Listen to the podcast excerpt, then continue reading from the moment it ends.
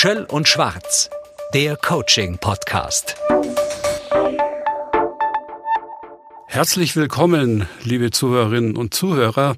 Heute wieder bei Schöll und Schwarz, allerdings diesmal ohne Florian Schwarz. Ich werde die nächsten 20 Minuten heute allein bestreiten. Auch gleich ganz herzlichen Dank für die Einsendung von ein paar Fragen, die Sie zu dem Podcast gestellt haben. Ich darf verraten, die sind hauptsächlich bezogen auf das Thema Führung, was mich doch auch überrascht hat. Und insgesamt ging es darum, was heutzutage eigentlich ein guter Führungsansatz ist. Wie führe ich richtig? Was ist in der heutigen Zeit eigentlich gute Führung?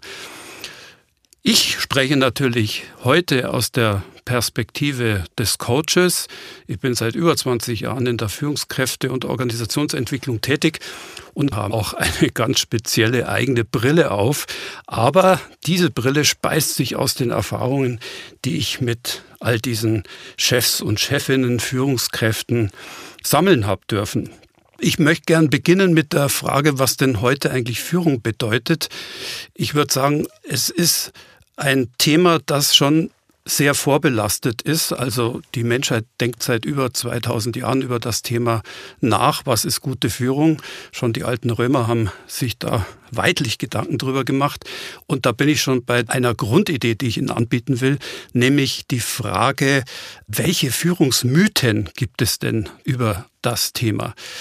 Mythos kommt aus dem Griechischen und bedeutet so viel wie Erzählung. Wir Menschen neigen ja dazu, uns zu faszinierenden Themen Erzählungen zu kreieren, die uns helfen, ein Phänomen zu verstehen.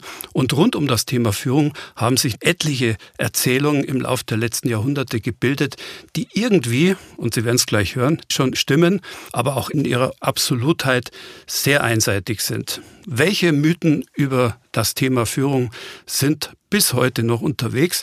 Ich beginne mit dem Rationalitätsmythos, also die Vorstellung, dass Führung und Organisationshandeln immer rational sein muss. Wir denken an das Stichwort Scientific Management.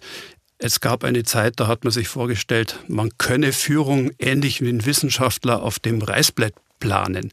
Dann der Machbarkeitsmythos. Führen heißt in erster Linie machen. Da verbindet sich auch das Wort Macht damit. Wir tun etwas, um Dinge durchzusetzen. Der Kontrollmythos, der Vorgesetzte, der alles im Griff haben soll, Stichwort Controlling, also der Vorgesetzte, der seine Mitarbeitenden kontrolliert. Der Heldenmythos, wo man davon ausgeht, dass es ja letztendlich doch irgendwie vom Vorgesetzten ausgeht, dass der Erfolg kommt. Es kommt also auf den Einzelnen, den Führenden an. Der Erfolgsmythos, die Vorstellung, dass das Ziel allen Handelns der Erfolg ist. Der Hierarchiemythos, dass Menschen eben nur funktionieren, wenn es eine funktionierende Hierarchie beziehungsweise Führende gibt, die anleiten und anweisen. Und zu guter Letzt der Gemeinschaftsmythos, dass wir eben uns die Vorstellung auch haben, dass wenn wir irgendwas zusammen machen, dass natürlich auch so eine riesige Firma dass dort alle in einem Boot sitzen sollen, was natürlich eine rührende Vorstellung ist, wenn man sich eine Firma vorstellt, die aus 4000, 5000 Mitarbeitern besteht. Wie gesagt, diese Beobachtungen, diese Mythen sind nicht grundsätzlich falsch. Und was wir trotzdem ahnen, ist, dass diese Führungsmythen natürlich in ihrer Einseitigkeit nur einen Teil der Wirklichkeit beschreiben. Natürlich ist es so, dass wir auf der einen Seite rational handeln sollen. Das ist immer noch das, was Mitarbeiter erwarten, dass die Vorgesetzten auf der Basis von Zahlen, Daten, Fakten entscheiden.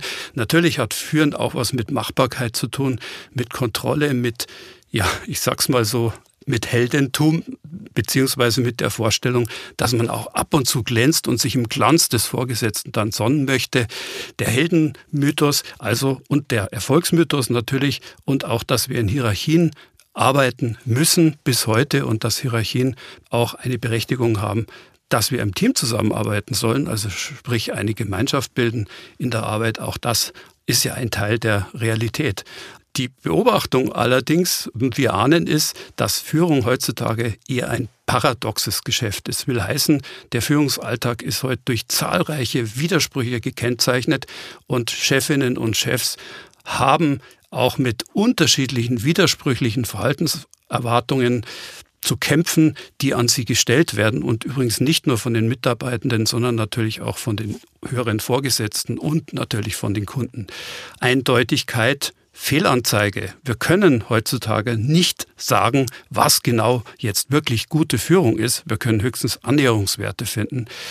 Ich gehe nochmal auf die Paradoxien ein. Ich würde Ihnen da ein paar anbieten.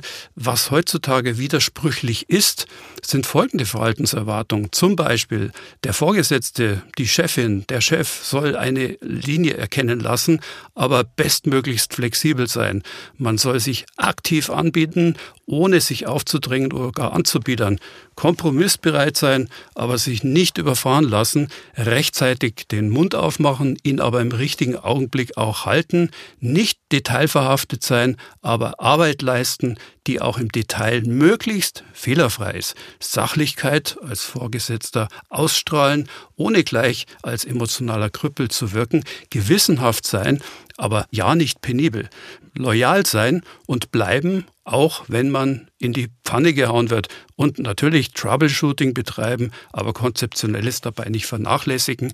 Je nach Bedarf Einzelkämpfer und gleichzeitig Teammitglied sein als Chef, als Chefin und mit der Tradition brechen, gleichzeitig auf sie Rücksicht nehmen. Ist Führen jetzt ein unmögliches Geschäft? Nein, ich meine keinesfalls. Auch heute brauchen wir Führungskräfte, die faktenorientiert handeln, die sich symbolisch auch betätigen. Denken wir an die Politiker, die uns bei Gedenkfeiern vertreten und so weiter. Strategisches Handeln führen bedeutet in höchstem Maße orientierendes Handeln und Beziehungshandeln.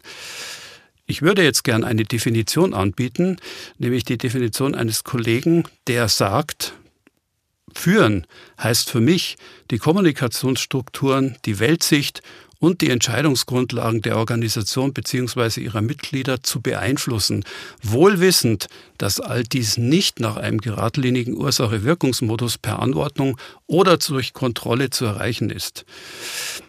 Aus dieser Perspektive ist also Führen weniger eine Eigenschaft, wie viele meinen. Also die Frage, muss man denn unbedingt schon von Geburt aus bestimmte Merkmale mitbringen, um ein guter Vorgesetzter, eine gute Chefin zu sein. Nein, Führung ist eben keine Eigenschaft, sondern Führen ist im höchsten Maße Beziehungsgestaltung, ein Interaktions- und Kommunikationsmuster. Und was wichtig ist, Führen findet unter Beobachtung statt. Sie werden von den Akteuren, die sie umgeben, von den Mitarbeitenden, von den Kollegen, von den Vorgesetzten beobachtet. Also nicht Sie und nicht wir als Führende entscheiden, ob wir gut oder schlecht führen, entscheiden tut's die Umwelt.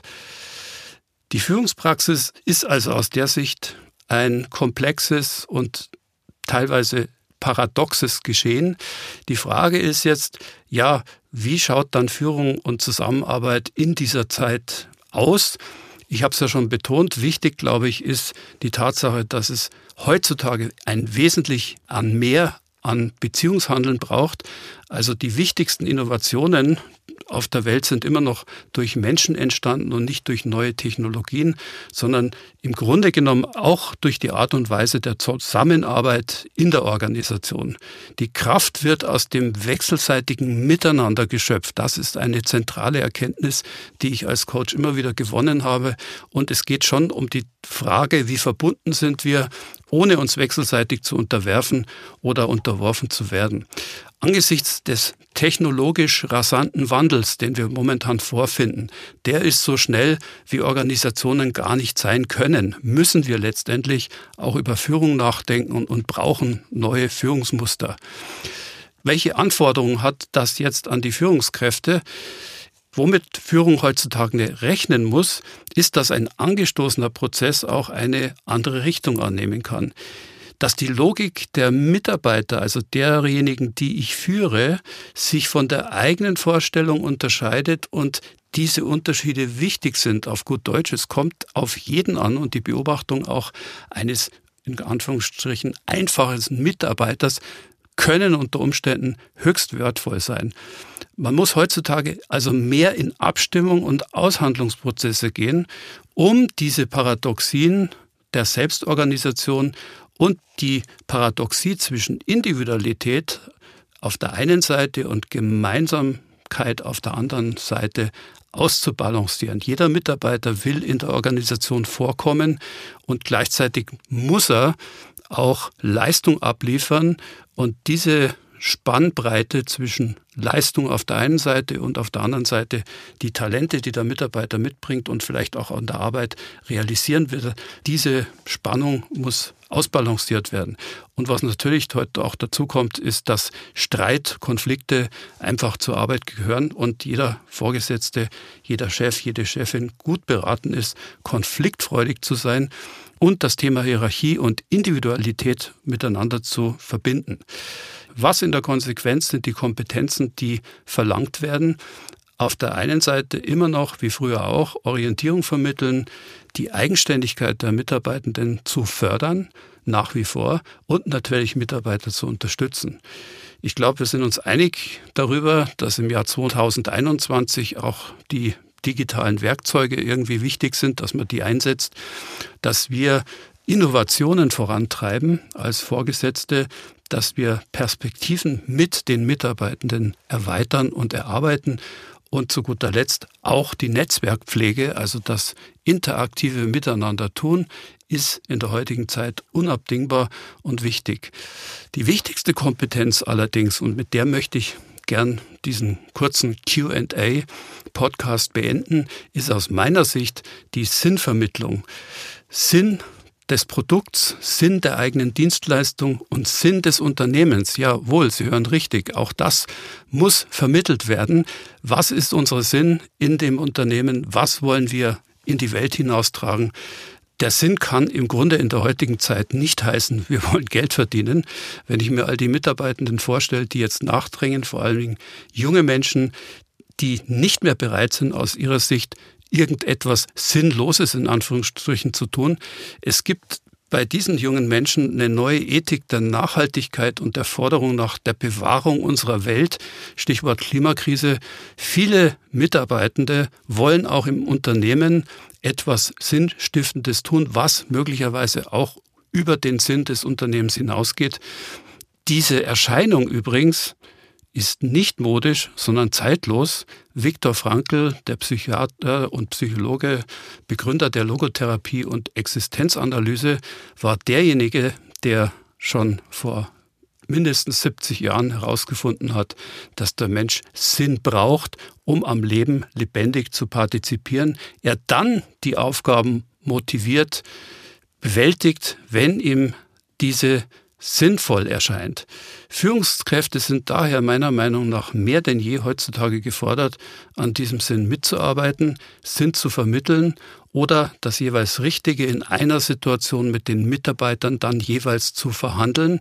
Auch die Situation fragt häufig nach dem Sinn oder, wie es ein bekannter Führungsforscher namens Walter Böckmann mal gesagt hat, wer Motivation will, muss Sinn bieten.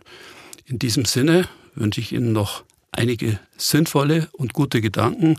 Herzlichen Dank fürs Zuhören und ich freue mich auf unsere nächste Begegnung. Schöll und Schwarz, der Coaching-Podcast.